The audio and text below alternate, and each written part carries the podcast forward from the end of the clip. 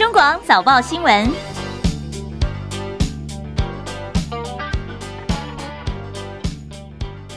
听朋友早，欢迎收听中广七点早报新闻，我是张庆玲。今天是中华民国一百一十一年七月二十六号，今天是星期二，农历六月二十八。今天的天气来看一下，还是受到太平洋高压的影响，晴朗、高温、炎热。不过高温比起昨天来说，会不会稍微的降一些呢？今由林定仪预报员来告诉大家。预报员早安，庆林早，各位听众朋友，大家早安。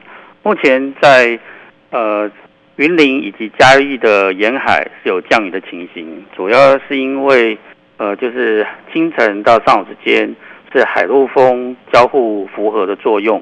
所以目前就是部分地区雨势还稍微大一点，呃，那今天仍然是受到太平洋高压的影响，呃，各地大多还是晴到多云、高温炎热的天气，普遍高温都在三十二到三十五度，尤其是台北市、新北市、屏东县东半部近山区或河谷的地方会出现三十六度以上的高温，而花莲县的纵谷地区可能会有三十八度极端高温发生的几率。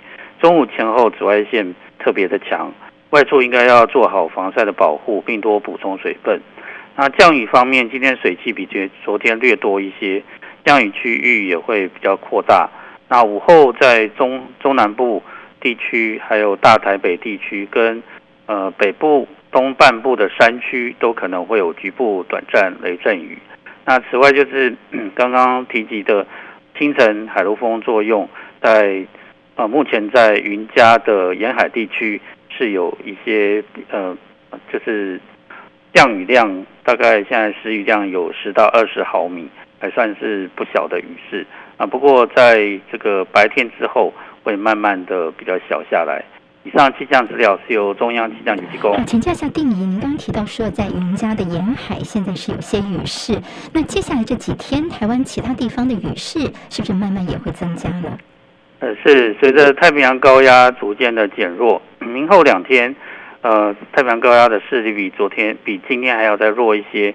那各地虽然上半天都是以晴到多云为为主，不过中午过后，呃，除了山区西半部的山区可能会有短暂阵雨之外，雨势也会向平呃平地扩展，其中还是以大台北还有中南部平地。降雨的几率比较高啊，清晨在中南部地区有可，沿海地区有可能会有呃短暂的阵雨，所以就是还是要请大家多留意。可以稍微的消暑一些了哈。谢谢预报员林定仪帮大家做这么详细的说明。当然，这天气热，大家非常关心的是供电的情况。其实从上礼拜一开始，连续八天在台湾地区都有些地方出现了停电。昨天晚上是哪里呢？新北市的新庄区三千九百八十二户是无预警停电，所以网友就说这停电的频率好像太高了，是不是每天太阳下山之后都要玩一次这全台停电版的俄罗罗斯轮盘，看看今天晚上是轮到谁停电了。有人说好像是第三世界国家哦。好，那民生的用电大，南投埔里的朋友则要特别留意，今天上午八点钟到傍晚五点钟要停电八点五个小时，白天要停电，民众吓坏了，说这个热死人的话怎么办呢？那么是不是乡下人就好欺负？好，南投的台电营业处则是澄清说呢，这次埔里的停电是因为线路的检修。影响大概千户左右，如果提前完工的上，就会提早复电了。好，万安演习昨天先从北部地区登场，台北市最特别。昨天首度扩大实施离车疏散，也就是演习期间的行驶当中的车辆必须要靠边停放，车上的人必须要下车配合疏散，公车乘客也一样必须要下车，不能够在车上等。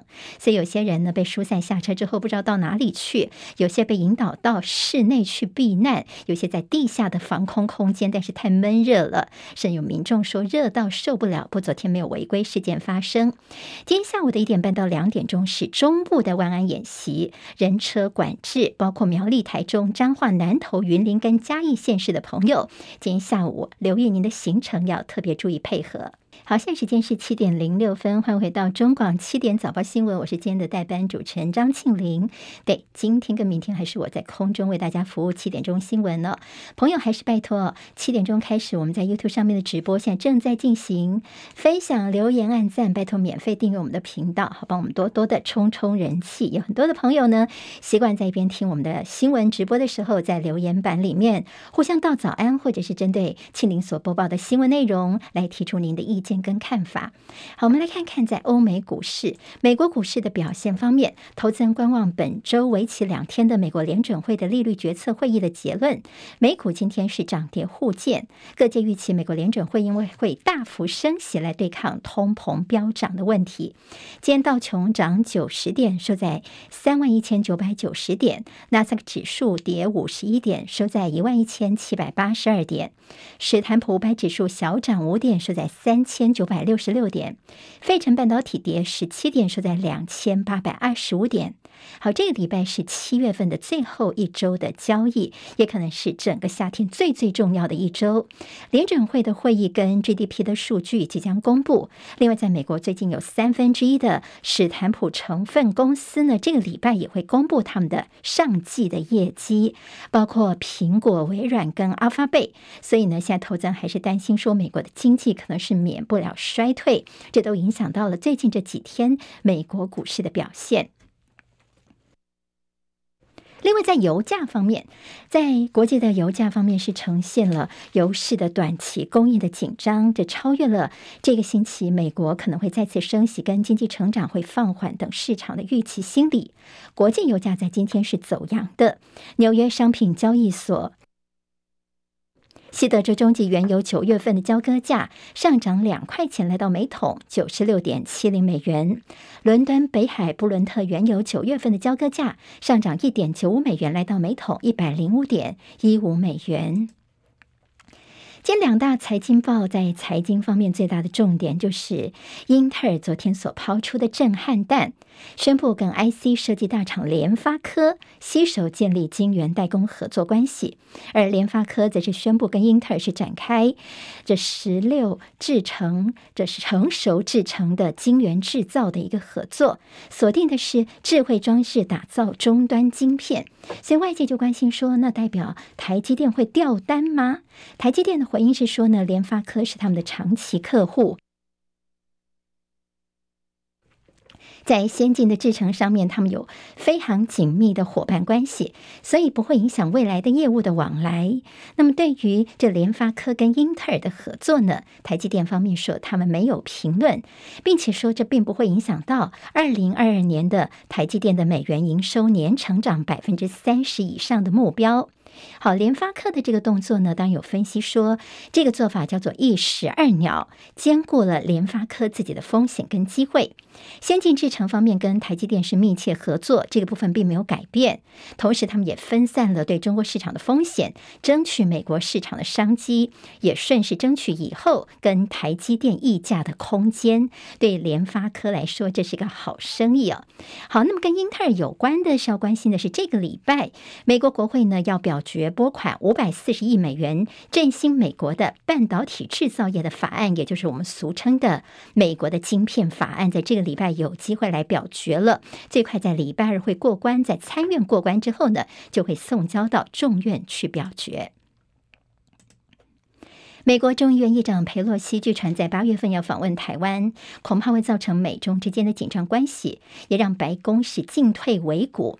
美国总统拜登日前表示，军方认为佩洛西现在不适合访问台湾。不过，共和党的政治人物最近是相继公开的支持佩洛西访台，包括多名现任的众议员，甚至前国务卿庞培欧，就是蓬佩奥啊，还有在二十五年前曾经访台的众议院的前议长金瑞也是认为这个呃裴洛西应该要来到台湾了。好，那么他看到了昨天蓬佩奥是怎么说呢？他特别是在他的 Twitter 上面呢标记了裴洛西的账号。那么他其实现在的动作，他有意要进驻二零二四年的美国总统大位。他跟着裴洛西喊话说：“我会跟你去。”他说呢：“我在中国被禁止入境，但是热爱的自由的台湾我没有被禁止入境，所以到时候见。”意思就是说呢，蓬佩奥说他要陪。裴洛西来台湾哦，他也会一起来。但看到大陆方面呢，已经是连续好几天的一些呃言辞的抨击跟大动作了。大陆外交部发言人赵立坚在主行例行记者会上，又被问到了裴洛西可能会访问台湾的这个议题。他是再次的警告说，中方最近是多次向美方表明，坚决反对裴洛西访台。现在中国是严阵以待，如果美方一意孤行，造成一切的后果，严重的后果由美方你自己负责。好，至于美国的最高军事指挥官说，中国军队在过去五年叫做更加的咄咄逼人。赵立坚则是回应说，美方应该要停止炒作所谓的中国威胁论。美国总统拜登他日前染疫，等于说已经是进入第五天了，相关的症状几乎已经是全部消失了，只像一些轻微的声音的一些沙哑，还有一些鼻塞哦。那么拜登他说呢，预期在这个礼拜跟大陆国家主席习近平会通话，现在正在等待确认。戚海伦的报道。美国白宫医师欧康纳表示，总统拜登染疫五天至今，症状几乎完全消除，恢复状况良好，只剩下轻微的声音沙哑和鼻塞。过去几天，拜登使用抗病毒处方药物 Paxlovid，目前脉搏、血压和体温都正常，血氧饱和度良好，肺部也维持干净，没有出现呼吸急促的情况。拜登感染的是 Omicron 亚型变异株 BA. 点五，传染力比较高。接下来，拜登还会持续居家隔离，并且接受 Paxlovid 的疗程，继续使用低剂量阿司匹林来取代血液稀释剂。日前，白宫曾经证实收到了中国国家主席习近平慰问拜登的消息。拜登今天表示，期望本周就能和习近平通话，正在等待确认。两人上次的视讯对话是在三月十八号，当时拜登对中国发出警告，如果提供俄罗斯物资，将面临后果。根据英国《金融时报》报道，美国众议院议长佩洛西可能访台。中国曾经向拜登政府发出警告，甚至扬言不排除采取军事回应。拜登日前曾经说，军方认为佩洛西访台现在不是好主意。记者齐海伦报道。好，CNN 在日前曾经独家报道说，美国的联邦调查局 FBI 经过多年的调查，证实说。中国制的华为设备可以捕获并且破坏高度受限的美国国防部的通信，甚至包括监督使用核武的美国战略司令部的一些通信的讯息。说包括现任跟前任的国家安全官员在内，有十多个消息来源都跟 CNN 证实了这个消息，不过他们都要求匿名，因为他们没有被授权公开发言。好，大陆方面则是强烈否认有任何的间谍活动，而华为提供给 CNN 有一份声。声明当中也否认说他们的设备能够在分配给国防部的任何通信的频谱当中来进行运作。南韩总统尹锡悦在今年五月份上任之后，他誓言要让美韩联合军演所谓的正常化。而美国跟南韩从二零一九年中断美韩联合军演之后，最近他们的动作就是在这边境的非军事区恢复了联合军事演习跟野战训练。另外，在这个礼拜看到他们高调的公开了阿帕奇攻击直升机实弹射击的画面，去大秀肌肉，是要吓阻北韩。大陆神舟十四号太空人团队昨天早上十点零三分成功的开启了问天实验舱的舱门，顺利的进入了问天实验舱。这是大陆的航天员他们第一次在轨进行科学实验舱，进入了科学实验舱。日本前首相安倍晋三他八号的时候呢遇刺身亡，日本政府已经拍板在九月二十七号为安倍举行国葬。日本官方证实说，他们已经向所有的邦交国通报了安倍国葬的讯息，并且询问各国领导人出席的意愿，其中也包括了俄罗斯。不过，克里姆林宫方面则是说呢，俄罗斯总统普廷已经表示，他不会出席安倍的国葬。安倍家族祸不单行，昨天传出说，安倍的遗孀昨天上午搭乘由警视厅所安排的车辆，在高速公路的上面行驶当中，遭到后方的维安车辆给追尾撞上，还好没有造成人员的一些受伤哦。日本警视厅的维安是再度出包，也引起了各界的批评。美国前国务卿季辛吉，他最近常常被媒体访问呢。他五月份的时候曾经呼吁乌克兰对俄罗斯要让出他们的领土，就引发了基辅的不满。高龄九十九岁的基辛吉，他接受德国媒体的专访的时候，他改口了。他建议乌克兰跟西方未来的任何和平谈判结束冲突的时候呢，都不应该以割让战争以来的任何被占领的乌克兰土地给俄罗斯。好，基辅方面已经强调说，他们一定要维持领土的完整。主持人就问说：“那普廷谈判，这到底应该谈些什么呢？”基辛吉是说呢，泽伦斯基一再的重申，不会就战争开始之后，乌克兰的领土做任何的一个让步哦。所以他就说呢，乌克兰跟西方不应该割让他们的一些领土，所以在谈判桌上面呢，让他们放弃领土这个选项应该不要存在才对哦。他并且说，现在整个局势是真的比。冷战时期更加的复杂，甚至更加的危险。至于普亭有没有可能会发动核武战争呢？基辛迪说，核武问世八十年来到现在，没有人愿意去越过那条线，所以他希望喜觉得西方是有能力来震慑住普亭的。好，英国的消息是英国的电讯报援引了一位人士的话说呢，英国的看守首相。强生，他打算在离职之前要最后一次访问乌克兰，因为他觉得说，作为泽伦斯基最大的支持者就是强生本人了。他说，不能够在不确定全世界到底会不会去好好保护泽伦斯基之间，那么在这之前没有办法做确认的话呢，他不能够就这么一走了之。好，强生呢，他跟着泽伦斯基关系相当不错，他曾经在四月份跟六月份的时候都曾经造访过基辅，而在他卸任之前呢，他有。有可能会第三度到基辅去访问，这是来自于英国的消息。中国广播公司。好，现在时间是七点十九分，欢迎回到中广七点早报新闻，我是今天的代班主持人张庆玲。我们新闻焦点回到国内的政治方面的议题了。好，在新竹的棒球场重启之后，复评如潮。新竹市政府在昨天开了一个记者会，承认说呢，是否为了满足球迷的期待，所以赶工，造成了球场的一些养护啊，还有工程细节不足。现在呢，还在验收的过程当中。意思就是说呢，虽然比赛已经开始开打了。但是我们其实球场的验收都还没有过，也就是我们之前这两天在媒体当中看到的各种新竹棒球场的乱象。不过现在呢，市府说我们已经成立了改善小组，会定期的公布改善的进度。棒球界人士则表示说，如果有关安全性的部分没有完成验收，你就开始卖票，开放球迷进场观战，甚至让球员有有受伤的可能性，哈，有些公共危险，这可是违法的。好，新竹棒球场惹议，一开始说要责任一肩扛的前新竹市长，有着民进党的桃园市长参选林志坚呢。昨天晚上，他又在脸书上面发文了。他说呢，对于新竹市立棒球场，我再次跟所有关心棒球、喜欢棒球的球迷朋友致歉，让你们失望了。他说呢，在上周六的时候呢。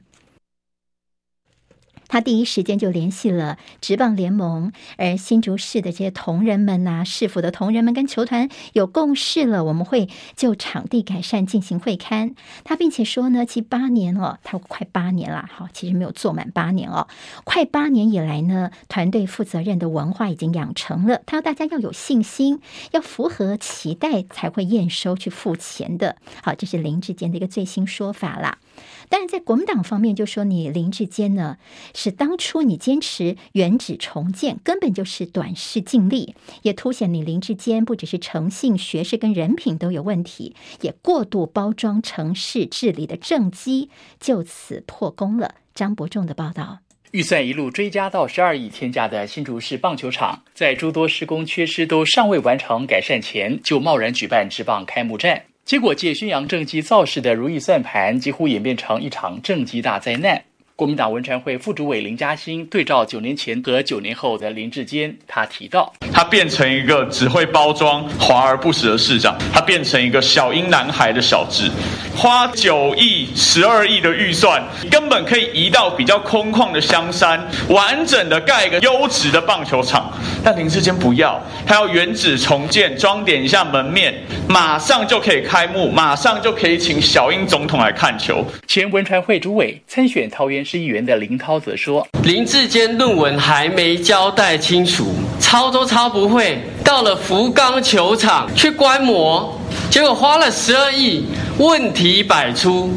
这样子的球场品质，他如何来承担一个直辖市总预算有五倍大，高达一千四百亿的桃园呢？”文传会副主委黄子哲对于林志坚引发的球场之乱，认为让台湾国球的棒球蒙羞。但他认为更需要严厉谴责的是那些乱带风向的绿营和侧翼人士，居然还把责任甩锅给球团，也怀疑球场到底是如何通过验收程序。中广记者张伯仲台北报道。好，林志坚现在是这球场门跟论文门两头烧。资深媒体人李艳秋呢，他在脸书上面的发文也引起了很多的共鸣哦。他说：“可惜了，林志坚选择硬凹，企图让选战转回他在新竹市长的表现，就花十二亿元重建的新竹棒球场，使用两天就造成三名选手受伤。会抄袭不会做事，会变成你林志坚的一个烙印。”好，那么李艳秋说，在论文部分，陈明通跟林志坚没。没有说出口的，就是是于正煌抄我林志坚的，所以其实不用搞得这么累哦，你只要做两件事情就可以解决了。第一个就是把于同学找来，承认他才是抄袭的人，要向林志坚道歉。第二个呢，就是要对自己的论文深具信心，所以呢，不要要求这台大社科院院长苏宏达回避，而且呢，应该要求这苏宏达要用力查，因为我对我的这个论文是很有信心的。那么调查结果就可以自证你的清白。来啦，好，那么现在呢是等李艳秋呢用这样的一个反讽的方式来对林志坚现在的两个风波来提出他的看法。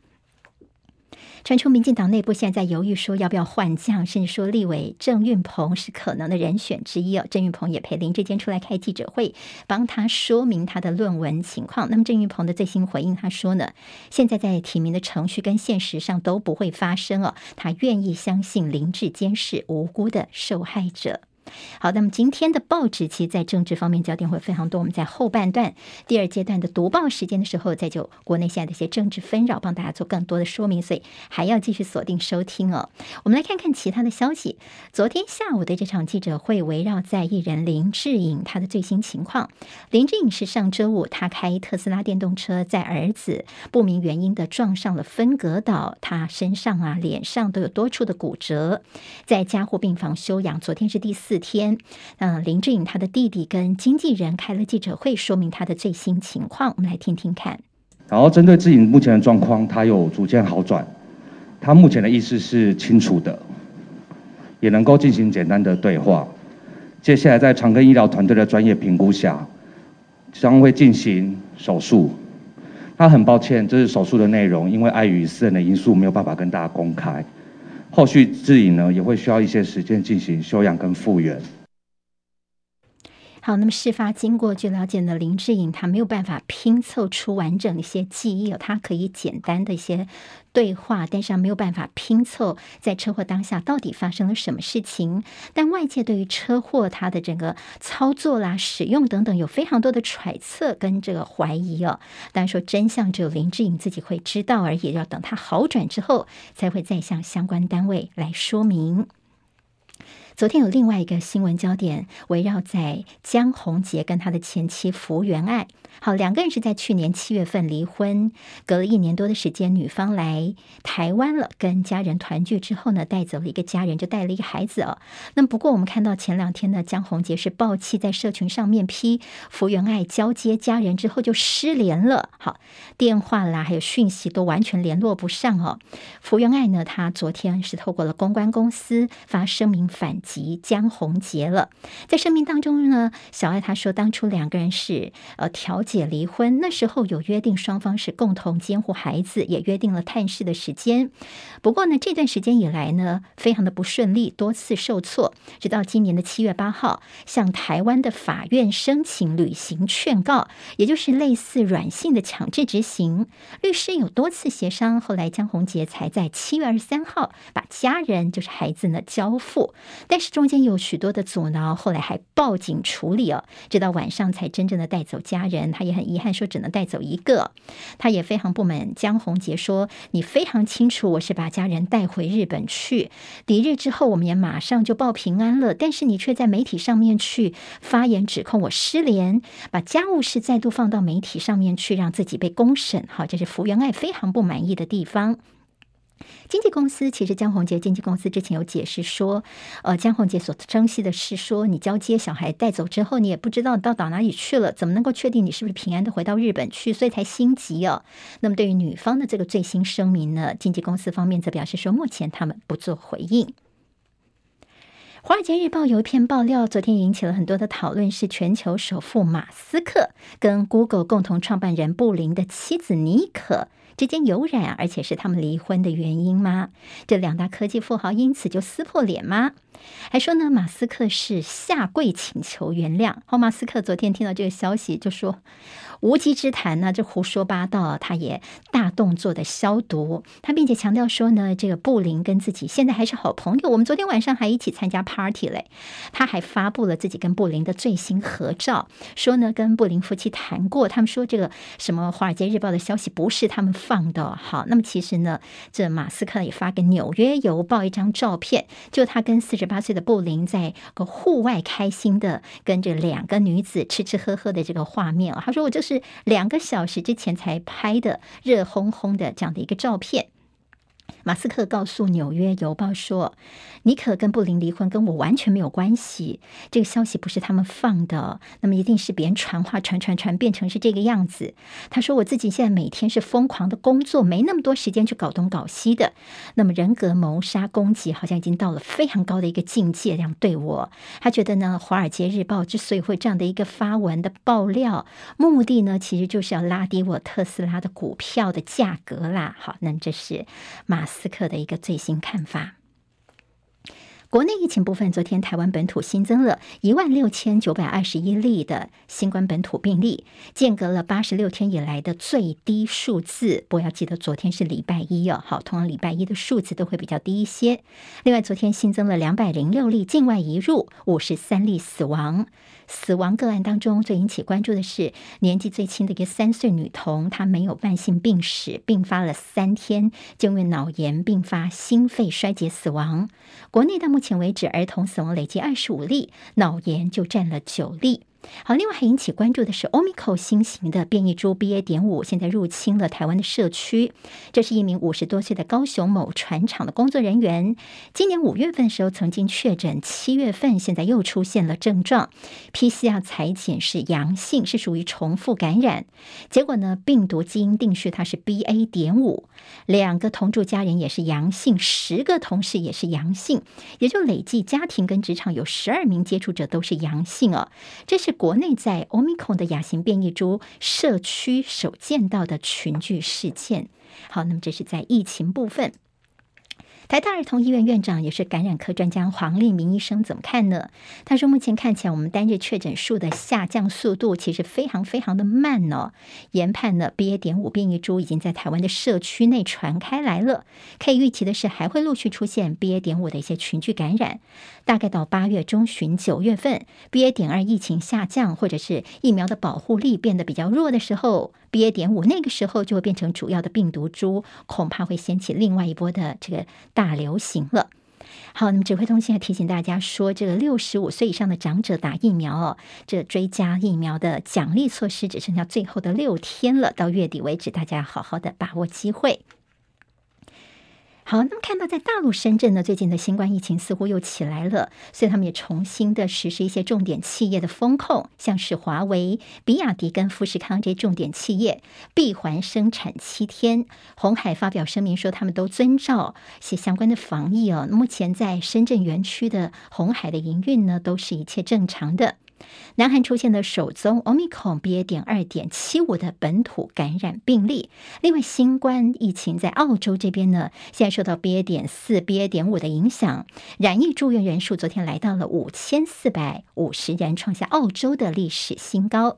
香港的疫情也是没有见到趋缓，连续五天单日新增病例数都破四千例了。好，现在还担心的是传染力惊人的 BA. 点五，现在已经取代 BA. 点二，变成全球主要的流行株了。但是美国现在有项研究就告诉大家说，BA. 点二点七五传染力是更加的强大，到底有多严重呢？大概是 BA. 点五的三点二四倍这么高哦。BA. 点五的传播速度已经比原始株要快五倍了，而 BA. 点二点七五甚至比 BA. 点五还要再快三倍多。也就接下来可能要关心的就是 BA. 点二点七五会变成在 BA. 点五之后下一波主要的流行毒株了。但是呢，现在看起来到底会不会引发突破性感染或再度感染，甚至它的重症死亡的情况呢，还要再观察。俄罗斯日前发生了一个很恐怖、惊人的事件：一个七岁的小男孩，他跟机器人对战西洋棋，结果下棋下着时候呢，他的手指头被机器人给牢牢的夹住。后来呢，是主办单位赶快把机器人给停下来，小男孩才脱困。不过他的手指头已经被机器人给夹断，已经骨折了，所以后来呢，孩子必须要打石膏哦，才完成比赛。俄罗斯的这个西洋棋会方面说，是因为这个孩子呢急着去移动他的棋子，结果机器人呢判断以为他是棋子，就把他夹住了。不过呢，这孩子的爸爸妈妈觉得说这说法太过夸张了吧，所以已经报警要求法律来还他们公道。西班牙首都马德里上周热浪肆虐，发生三名工人的中毒身亡，所以各工会要求欧洲联盟要为户外工作的劳工来实施高温限制。好，就温度太高的话呢，就应该禁止劳工在户外工作。欧洲面临到热浪跟能源危机的双重夹击。法国的能源部长说，为了节约能源，他们会发布两个规定。第一个就是要求店家在开冷气的时候一定要关门，如果呢没有关门的话呢，违者最高罚七百五十欧元，大约台币两万三呢。另外，要求所有的广告招牌在深夜的时候呢，这个熄灯令将要扩大才可以。好，最近这几天天气都飙高温哦，对开车族来说，汽车如果在太阳底下曝晒的话，像个烤箱一样。到底怎么样能够短时间之内让车内的温度降低呢？来听听彭清仁的报道。这几天全台城烤番薯，也有网友自嘲这种天气到郊外游玩，根本是犹如生鱼片的炙烧。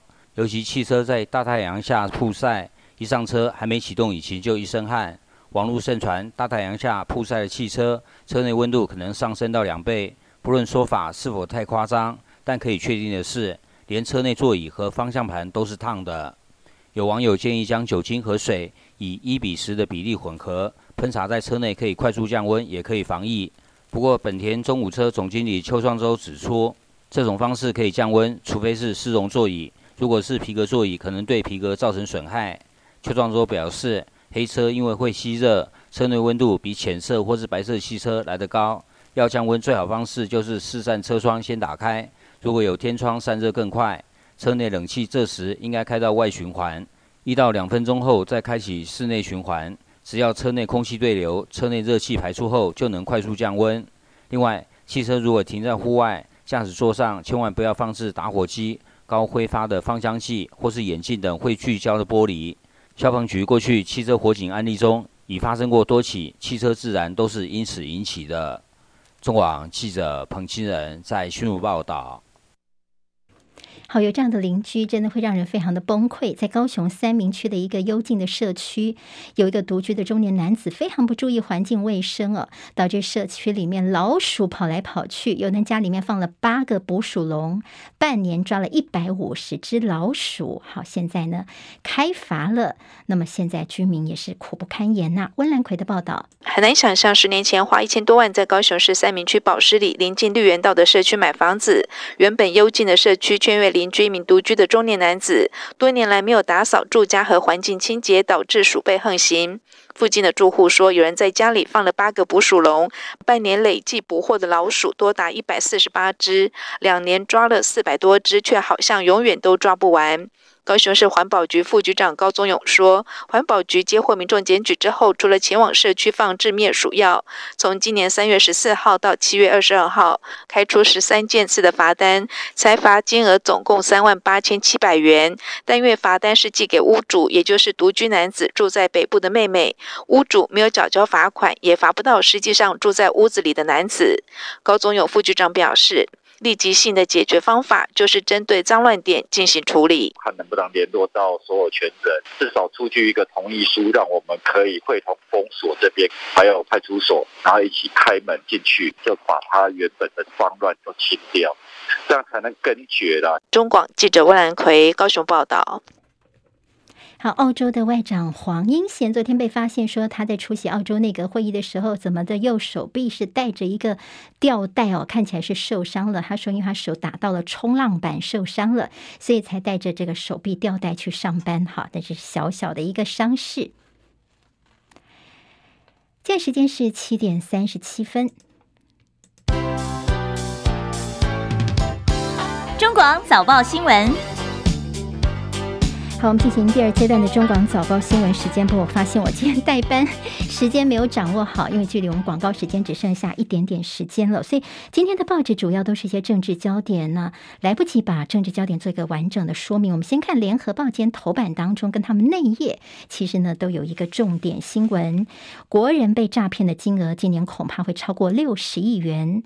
好，那么在国内呢，最近可能会收到很多很奇怪的简讯，有人是遭到赖去怂恿投资，损失一亿元。而且九成五的赃款是追不回来的。专题报道，大家可以参考今天的《联合报》。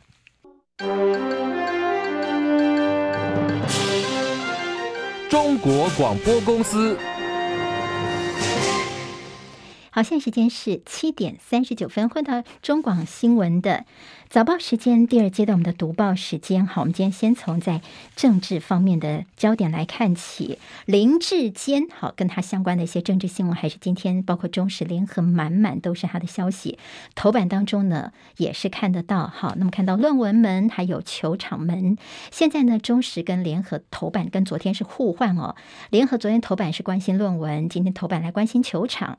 中国时报昨天看的是头版放在球场的这个重点方面，今天中时。的头版在论文方面，好，那么看起来这都是林志坚现在给大家最大心里面的一个怀疑。好，市府坦承新竹球场还在验收，这个豆腐渣工程到底有多么扯？我们昨天已经谈过，今天就不多说了。昨天呢新竹市府举行了个记者会，承认说我们市府对要满足球迷的期待所赶工，就造成了球场的一些养护啦、工程细节不够。现在我们其实还在验收中，也就是还没有验收完毕。好，大家就问说，那你没有验收完毕这些安全问题，开放还卖票，球迷跟球员到底你这样子是违法的哎？还有万一呢，球员在比赛的时候受伤，会影响到他们的职业生涯，这个事情可就非常的严重。所以回顾一下，在过去台湾的一些其他的棒球场，其实呢，只要在开始启用之前，都会找中华棒球协会到现场去勘察。但是这次新竹棒球场并没有比照办理哦，所以没有验收就开打的。潜力在过去也是从来没有看到，到底是在急什么呢？急着让他赶快来这个开幕来开打，而且这官员啊、总统能够来呃让大家恭逢其盛吗？好，那么在今天的联合报的社论就说，这抄袭又露馅，民进党难道要全押给林志坚吗？你现在林志坚这有目共睹的政绩，当初新竹棒球场开始时候呢，你说从赛日的当天，蔡总统呢说期许这个球场给市民满意的感动，满满的感动，但是现在带来的是满满的愤怒哦。那么现在看起来似乎这个政绩让大家是看不下去。好，那么其实，在今天《中国时报》的呃头版当中，则谈到说，民进党公然去干预台大的学术审查。在论文事件方面呢，因为民进党要求台大社科院院长苏宏达回避审查林志坚的论文，所以被批。哎，这是好大的官威呀！因为他们说呢，苏宏达在给社科院的这个呃一封信当中有提到“丑闻”这两个字，你根本就是未审先判呢，所以要求他要回避。那么建中时呢，就告诉大家说，你。抄袭露馅儿，民进党难道要押给林林志坚吗？那么学者说抄袭铁证如山，怎么说呢？像世新大学的游子祥老师呢，他就抽丝剥茧了，看看林志坚的论文问题在哪里。其中呢，他就比对下来，其中有一个比较是铁证如山的是，他在这个于正煌的论文里面，他是称林志坚是准硕士。好，那么这准还是个错字，呃，写成是准许的准呢，应该是准备的准。好，那么这个错字，就林志坚的论文里面呢，同样呢是错字是一样的。而且呢，你林志坚难道不知道，其实你在中华大学已经是硕士了，你不是准硕士哦。好，那么难道你不知道自己是硕士这个问题吗？所以现在就说，有些退休教授说你错字是抄，这是懒了。但是如果你再讲下去的话，就是无耻了。那么中石说，为了救林志坚，难道你蔡英文就为大学自治来送终吗？你是去干预苏宏达的这个角色？你在大学自治方面呢？你伸手进去来这个做一些阻拦？好，那么其实，在这蓝白的轰论文门呢，并且说要公开陈明通的电邮档案。今天在联合报则谈到说，基隆还有一个问题哦，他们有砸四亿元建田径场。我们说新竹的棒球场是十二亿元，而在基隆这边是有市政府砸了四亿多元所改建的一个市立田径场，也被质疑说是烂尾工程。现在这个烂尾的情况，恐怕接下来停摆可能要解约，完工日会遥遥无期。在基隆现在。也是有状况。中时跟联合间其实还蛮大做的是苏贞昌的一个问题，他的行政的不中立。好，这行政不中立的问题让大家是频频摇头啊。原来是因为呢，我们行政院长苏贞昌从昨天开始，昨天是中午跟晚上，今天是中午，分三梯次，他邀请新北的三十七名议员参选人到自己的阁揆官邸去便当会。好，民进党新北市长参选林佳龙没有受邀，不过林佳龙后来呢，他就排开自己的行程，他也是赶了过去哦。赶了过去之后呢，这苏贞昌就说：“哎呀，因为我们这个呃活动安排的很仓促，所以因为林佳龙你是这候选人，你很忙，所以我们一开始就没有通知啦。但是你特别赶来，就表示你很有诚意，我们也非常高兴哦。所以听说呢，在这便当会里面呢，他也大夸林佳龙。好，大家一直觉得说，在新北这边，苏贞昌跟林佳龙之间哦，是不是能够那么默契？那么这也是一个观察指标。那在苏贞昌被问的就是因为他行政中立，还记得吗？在上个礼拜，他曾经说要行政中立，所以他婉拒去出席林佳龙的这竞选荣誉主委。结果呢，现在这两天，三十七位新北市议员的参选人呢，又跑到你的官邸去便当会。好，那么现在苏贞昌就被怀疑说你根本就是行政不中立，而且你是国家这么高的一个政务官哦。那今天苏贞昌是怎么说呢？他说：“我是一个政务官，但是我会随时了解一下。”行政院在各方面所做的事情跟地方有没有契合啊？我们到底做的够不够啊？还有呢，我要给我们自己党的这个候选人予以支持加油。这做法是天经地义的事情。好，大家说你根本就是把他们叫到官邸来，这是行政中立吗？好，那么大家就说，哎呀，不要太当真哦。民进党的行政中立只是拿来这个骗骗大家而已。那么蓝营就说，你们在过去你在呃在野的时候，你是怎么样来批国民党的所谓党政不分？现在你自己当家了，却是能够做的。怎么好像一点都不觉得有错？好，所以今天在联合报就说，官邸变成乔家大院，乔事情的乔哦，绿现在是不演了吗？好，那么现在是脸红气不喘，你过去的所谓的国民党党政不分挂在嘴上，现在怎么都不说了呢？不过现在也说民进党叫做上梁不正下梁歪，怎么说呢？因为蔡英文总统在不久前，他曾经多次在官邸召开民进党的选对会，讨论县市长的提名人选，二零。零一九年，民进党不分区立委名单也是在总统官邸瞧出来的。好，那么苏贞昌这次的一个问题，还有前几天啊，在桃园市长郑文灿跟民进党桃园市长参选林志坚在市长官邸跟工会成员的一个呃这个聚会啊，甚至还有说啊那个违反这个禁酒等等的。好，那么其实那个最大的问题还不只是说在这个官邸里面哦，那么说叫做私宅哦，里面的这个没有遵守这社交距离，最大的问题是。这是个官邸耶，所以有行政的这个不中立的问题哦。好，那么现在似乎是上梁不正下梁歪，这才是在民进党当家做主之后，大家心里面有个很大的问号。现在中时跟联合都有很大篇幅来讨论这个问题。自由时报今在头版当中会看到美国的前国务卿庞皮欧就蓬佩奥啊，他说他愿意陪裴洛西来访问台湾。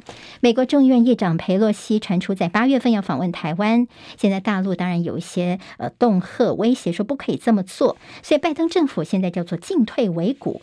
有意角逐下届总统的蓬皮呃蓬佩奥呢，他昨天推文说裴洛西访台的话，我愿意陪你一起来台湾哦。他说呢自己被禁止入中国，但是呢在热爱自由的台湾没有，所以我们台湾见。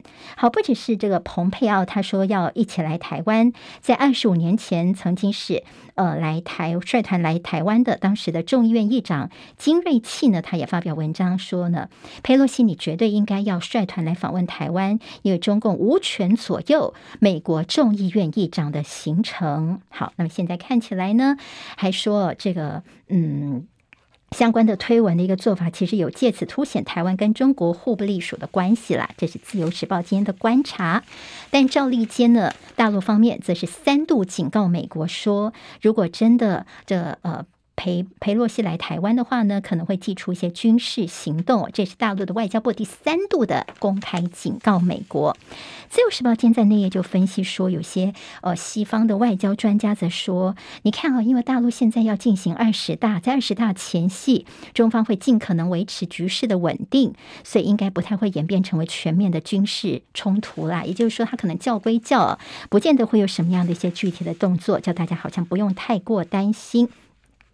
好，那么这是在裴洛西如果要不要来到台湾呢？这几天我们其实都有些相关的报道。另外，在自由时报谈到了备战台湾有事，日美联合军演现在暴增。在《旺报》的那页提到说，这位是日本的自民党前副总裁，叫做山崎拓。他在接受日本媒体访问的时候，他说：“日本千万不要盲从美国跟中国为敌。”他说：“现在日本有政治人物要日美携手来对抗中国。”那么，但是是呢？日本到底有多少企业？其实在中国，如果说日本一半变成了中国的敌国的时候呢，但中国可能就会对于我们在日本与大陆的一些企业来开刀，这对日本来说这是非常危险的事情。所以他的提醒日本现在的一些政治人物不要盲从美国来跟中国大陆为敌。山崎拓他的一个看法。联合报在今天内页当中，汉光三十八号演习，好，这是在国军的汉光三十八号实兵的演习，昨天清晨展开，进行到二十九号为止。国防部秘密在雪山隧道的坑道来开设预备指挥所，验证战时联合的作战指挥能力。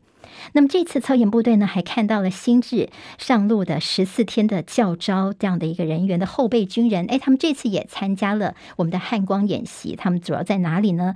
被安排在新北的八里壕洞里面，地下的壕洞哦。好，这地下壕洞呢，看到里面其实还有照明啦，还有一些这个呃生存的物资啦、弹药等等，而且重要的是里面非常的凉快哦。对比这个在呃白天呢，太阳的照射之下非常的热，结果在这个后备军人呢，十四天教招，他们在这个地下壕沟里面的这个状况呢，看起来是舒服许多了。好，在今天呢，蔡英文总统将会出出海去教阅海空联合结集作战实弹操演，这是今年我国规模最大的一个军演了。同学，们看到日本昨天的一个最新公布，我们这边在汉光三十八号演习正在进行当中。不过，日本这边所公布呢，有一架共军的侦察、攻击两用的无人机。昨天呢，他们到了我们的东部外海空域哦，好，那么一度是呃飞行，而且滞留，意思是在侦搜我们海上的军情操演的情况之后呢，这个无人机大陆无人机就进入了巴士海峡。日方刻意披露这样的一个情况，说，哎，他们跑到我们的东部地区了。这个做法是日本来公布的，的确也是相当罕见。好，这是跟我们的汉光演习有关的消息。两大财经报今天都关心的是联发科跟英特尔昨天的手牵手。经济日报用大震撼来形容，说台积电的铁咖客户松动。好，英特尔昨天宣布说跟联发科达成了晶圆代工协议，将旗下的这 Intel 十六制成的跟联发科的生产多款智慧装置晶片。联发科呢，其实为什么重要呢？因为它是台积电的第三大客户，那么有时候是第二大哦，第二大、第三大，就代表。联发科跟台积电的关系是非常紧密的。现在跟英特尔来开启晶圆代工合作之路，市场非常关心的是未来双方迈向先进制程合作。现在先合作是成熟制程，以后会不会进一步的往先进制程合作来迈进呢？那么到时候就会威胁到了联发科跟台积电的一些合作关系了。好，那么在接下来呢，就是呃，在一些量产方面哦，联发科投片英特尔，最快在二零二三年就可以量产了。那么，在联发科跟英特尔来说，这叫做个好生意。业界怎么分析呢？说推动双方深化关系，应该是英特尔有诚意的给予联发科相当优惠的合作条件，所以才会有这样的一个情形。好，跟晶片有关的几个消息，我们看看《经济日报》间有做些分析。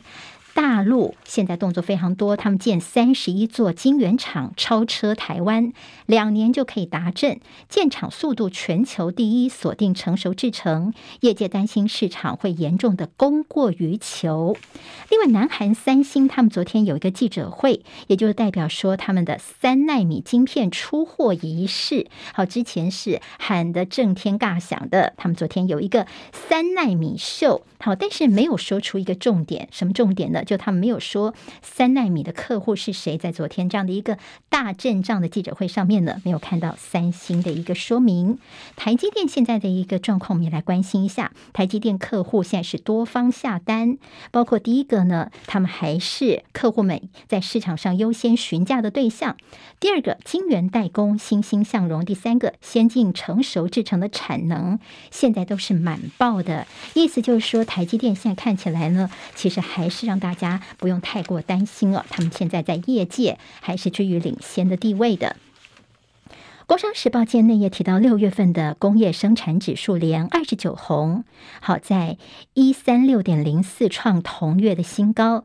但是终端需求减弱，年增只有百分之零点七三，创二零二零年一月份以来的新低。因为看到六月份的营业气候、制造服务也还有营建指数都是下降的。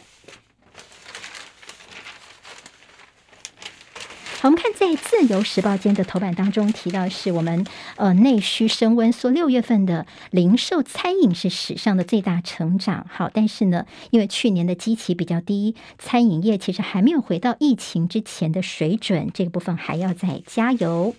好，在这《自由时报》的头版当中有一个社会新闻，这是一个桃园的王姓男子在脸书社群上面一个留言呢，他标注了一个陈姓男子。好，通常标注的意思就是说，这个陈姓男子呢，在你这个地方的留言，他会被通知说你在这边有个留言。结果呢，他留言是什么呢？原来这王姓男子呢，标注这个陈姓男子，然后问他说：“你妈妈知道你是个 gay 吗？就说知道你是个同性恋吗？”就陈姓男子说：“你在这个社群网站上面竟然公开的这么。”说，于是就提告王姓男子叫做加重诽谤。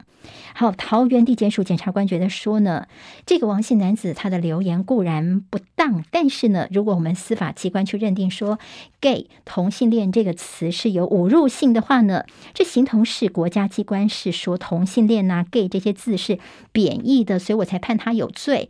所以最后呢，这个留言的男子呢是不起诉处分呢。好，那么就是代表说他这样的一个说法，我们法院呐、检察官这边不能够判他是有罪的，因为呢。不能够把同性恋这个词当作是贬义词。好，这司法案件。联合报今天内页提到，大陆方面现在呢，九二共识三十周年，大陆要办纪念大会。今年是两岸两会，香港会谈三十周年，大陆今天将举办九二共识三十周年纪念大会。这是去去年的纪念辛亥革命的一百一十周年大会之后呢，再有涉台活动在北京人民大会堂。高规格的举办，好，国台办已经在十八号到二十五号推出了八集“九二共识”系列的微讲座，为这个活动来暖身了，也就代表他们对“九二共识”的一个高度重视。好，大陆方面就烂尾楼的动作，大陆打算要设一点三兆的房地产基金，为了避免房市恶化引发系统性的风险，官方出手对多家开发商纾困，包括恒大集团在内，跟大陆房市有关的。好，在大陆的紫光集团最近的完成债务重整之后，在大陆的媒体的一个报道说，紫光集团的前董事长赵伟国，因为可能涉及到利益输送跟招标等问题，在七月中旬被大陆有关部门从北京家中给带走调查了。好，赵伟国在执掌紫光集团期间，他曾经扬言说他要买台积电，不过最近这几年因为扩张实在太厉害的关系，所以紫光集团呢出现了债务的问题，也进入了。破产重整的程序。《中时报》今天谈到，在寿险业的一个金融风暴，似乎是慢慢有可能会发生吗？好，那么原来是因为呢，寿险业半年蒸发超过兆元，金融风暴恐怕成型。在业者海外债券价格平均跌百分之十二点六，净值缩水。另外，也必须要面对到大陆房地产的借贷问题。好，那么在国内的寿险业会不会有些新的风暴呢？后续再观察。《经济日报》间头版有台塑集团加薪百分之四点五，令人羡慕。他们拍板定案了，平均每个人每个月可以上调两千四百多块钱。好，这就是今天的中广七点钟新闻。我是代班主持人庆玲，明天我们再会喽，拜拜。